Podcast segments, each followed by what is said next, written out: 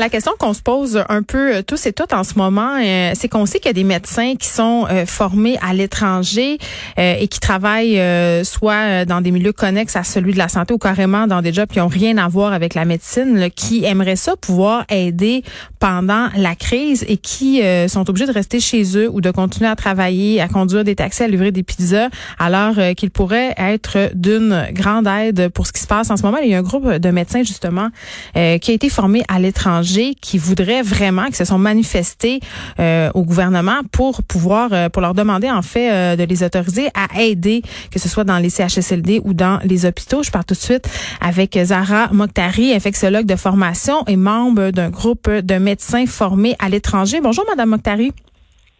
Bonjour. Écoutez, vous vous êtes formé pour être infectiologue, donc ça fonctionnerait très bien en ce moment. Où est-ce que vous avez suivi votre formation? Ah oui, moi j'ai fait mes études euh, en euh, maladie infectieuse en Iran, dans mon pays d'origine, et après j'ai passé un an de euh, spécialisation approfondie à Paris dans le domaine du VIH. J'ai j'ai expérience de ah oui de traiter la maladie infectieuse, surtout l'hépatite et VIH. Et votre diplôme, est-ce qu'il est reconnu ici ou pas?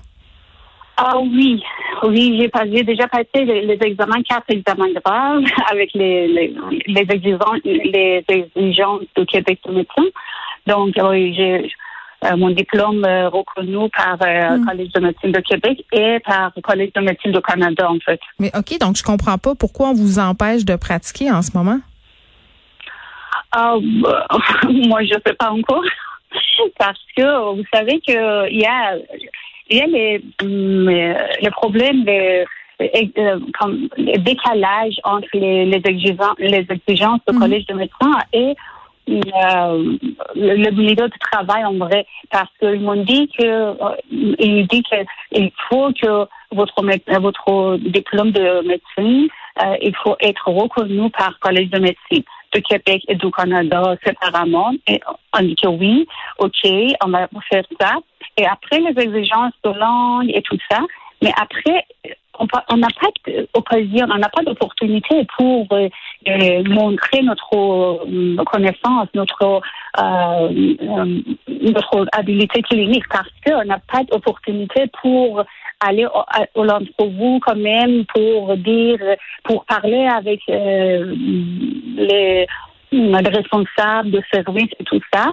Et chaque année, surtout au Québec, je ne sais pas, euh, il y a dans tout toutes les provinces, mais surtout au Québec, euh, il y a beaucoup de, de postes de résidence euh, médecins de famille, médecins familial et les autres spécialités qui sont libres, qu'ils vont qu'ils vont rester vite après après le, corps, après le match de résidence, hmm. mais ils, ils même pas ils ont même pas nous invité pour entre vous vous savez, on n'a pas d'occasion pour nous montrer, pour nous dire, pour vous, euh, leur dire qu'on est capable de faire la médecine ici, ou quand même.